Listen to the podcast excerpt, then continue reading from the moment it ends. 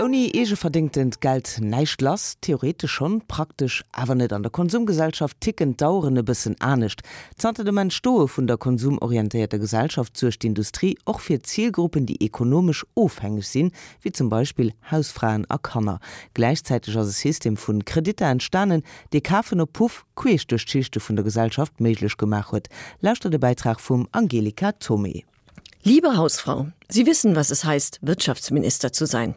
Keinem sind die Mühen und Sorgen des Wirtschaftens so vertraut wie gerade Ihnen.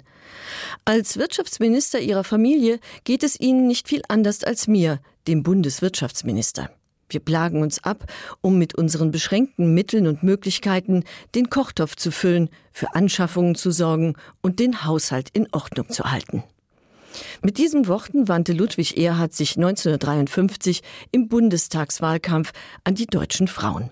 Aus dem Brief an die Wählerin spricht der Geist der Zeit. Die Hausfrau verwaltet das Geld, das der Mann verdient.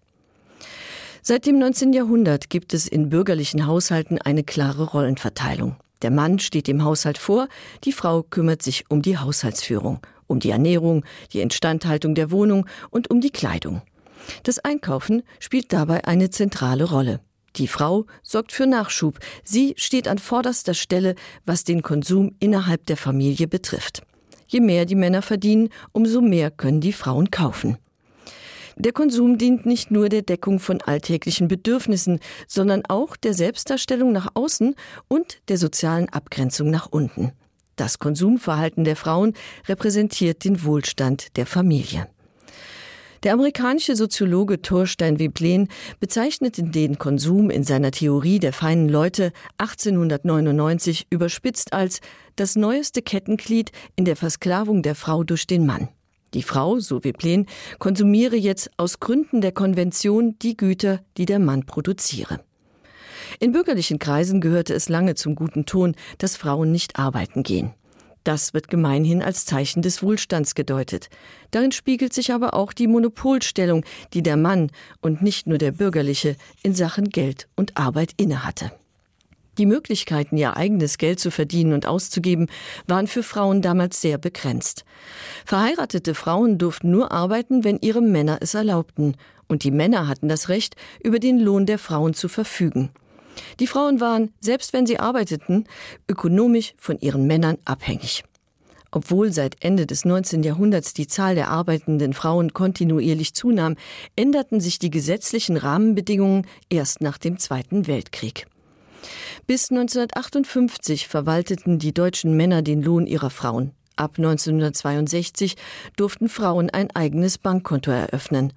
1969 wurden verheiratete Frauen als geschäftsfähig anerkannt und seit 1977 brauchen sie die Erlaubnis ihrer Ehemänner nicht mehr, wenn sie arbeiten wollen. Obwohl die Frauen ökonomisch abhängig sind, stellen sie ab dem 19. Jahrhundert eine wichtige Zielgruppe dar für Nahrungsmittel und Haushaltsgeräte, aber auch für geschlechtsspezifische Massenprodukte wie Zeitschriften, Kleidung oder Kosmetik. Finanzielle Abhängigkeit kennzeichnet auch die zweite Konsumentengruppe, die im 19. Jahrhundert von der Industrie entdeckt wird Kinder und Jugendliche. Bereits seit dem frühen 19. Jahrhundert wurden altersspezifische Produkte für Kinder und Heranwachsende hergestellt, wie Kleidung, Spielzeug und Bücher. Kindgerechte Ernährung und Bekleidung und pädagogisch wertvolle Unterhaltung gewinnen im sogenannten Zeitalter des Kindes an gesellschaftlicher und wirtschaftlicher Bedeutung. Noch richten sich die Produkte an Erwachsene, die sie für Kinder kaufen. Das ändert sich, als immer mehr Kinder Taschengeld erhalten, das sie selbst verwalten dürfen. Ob Kaugummi oder Kino, Kinder und Jugendliche werden von der Industrie zunehmend als Konsumenten wahrgenommen und gezielt bedient. Nach dem Zweiten Weltkrieg steigt der Konsum rapide an. Im Mittelpunkt stehen Mode und Musik. In der zweiten Hälfte des 20. Jahrhunderts erhält die junge Generation, gestützt durch Zuwendungen oder erste Jobs, weitreichenden Zugang zum Konsum.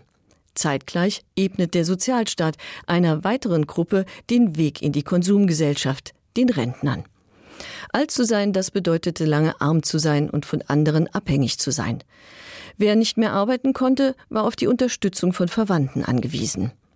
Auch die ersten Rentenversicherungen, die Ende des 19. Jahrhunderts eingeführt wurden, schützten nicht vor materieller Not. Das Geld reichte nur, um die wichtigsten Grundbedürfnisse zu decken. Als die Renten nach dem Krieg angehoben wurden, besserte sich die Finanzlage der Senioren. Ein Teil der älteren Generation kann erstmals selbstständig und selbstbestimmt leben. Ihre Kaufkraft steigt und ihr Anteil an der Gesellschaft nimmt kontinuierlich zu. Zwischen 1880 und 1980 verdoppelt sich in Europa die Zahl der über 60-Jährigen. Das Bild vom Ruheständler wandelt sich. Statt als arme, gebrechliche Greise werden sie als aktiv und lebenslustig wahrgenommen. Auf dieses Bild stützt sich die Wirtschaft, die mit altersspezifischen Konsumangeboten um die Gunst der Rentner buhlt. Das Konsum- und Freizeitverhalten sowohl der alten wie auch der jungen Generation ist ein wichtiger Wachstumsmotor der Wirtschaft. Senioren, die Rente beziehen, Kinder, die von ihren Eltern Taschengeld bekommen und Frauen, die von ihren Männern finanziell abhängig sind, diese drei Beispiele zeigen, dass ein eigenes Einkommen nicht der einzige Schlüssel zum Konsum ist. Und selbst da, wo ein eigenes Einkommen vorhanden ist, reicht der Monatslohn oftmals nicht, um die Tür zur wunderbaren Welt des Konsums aus dem Stegreif weit genug zu öffnen. Vor allem, wenn es um größere Anschaffungen geht, verschulden sich viele Konsumenten. Sie bezahlen mit Kreditkarten in Raten oder nehmen Kredite auf. Das Kreditwesen hat eine jahrtausendealte Tradition. Bereits im Mittelalter wurden Konsumkredite vergeben und sogenannte Borgkäufe getätigt. Für Normalsterbliche wurden Bankkredite allerdings erst Ausgang des 18. Jahrhunderts zugänglich. Im Alltag war es jedoch bei arm und reich gleichermaßen üblich, Waren auf Pump zu kaufen. Die Händler gewährten ihren Stammkunden Kredit. Voraussetzung dafür war der direkte Kontakt und das Vertrauensverhältnis zwischen Händler und Kunde. Mit den anonymisierten Vertriebsstrukturen, den Warenhäusern, dem Versandhandel und den Filialen, die ab Mitte des 19. Jahrhunderts entstanden, brach diese Basis weg. Doch auch hier fand sich eine Lösung. Die Warenhäuser folgten dem Beispiel eines New Yorker Möbelhauses und boten ihren Kunden Ratenzahlungen an, um größere Anschaffungen zu finanzieren. In den 20er Jahren statteten amerikanische Warenhäuser ihre zahlungskräftigen Kunden erstmals mit Karten aus, mit denen sie sich an der Kasse ausweisen und auf Kredit einkaufen konnten. 1952 verhalf ein amerikanischer Kaufhausmagnat der ersten universellen Kreditkarte zum Durchbruch, die einen ganzen Monat lang zinslos Kredit gewährte.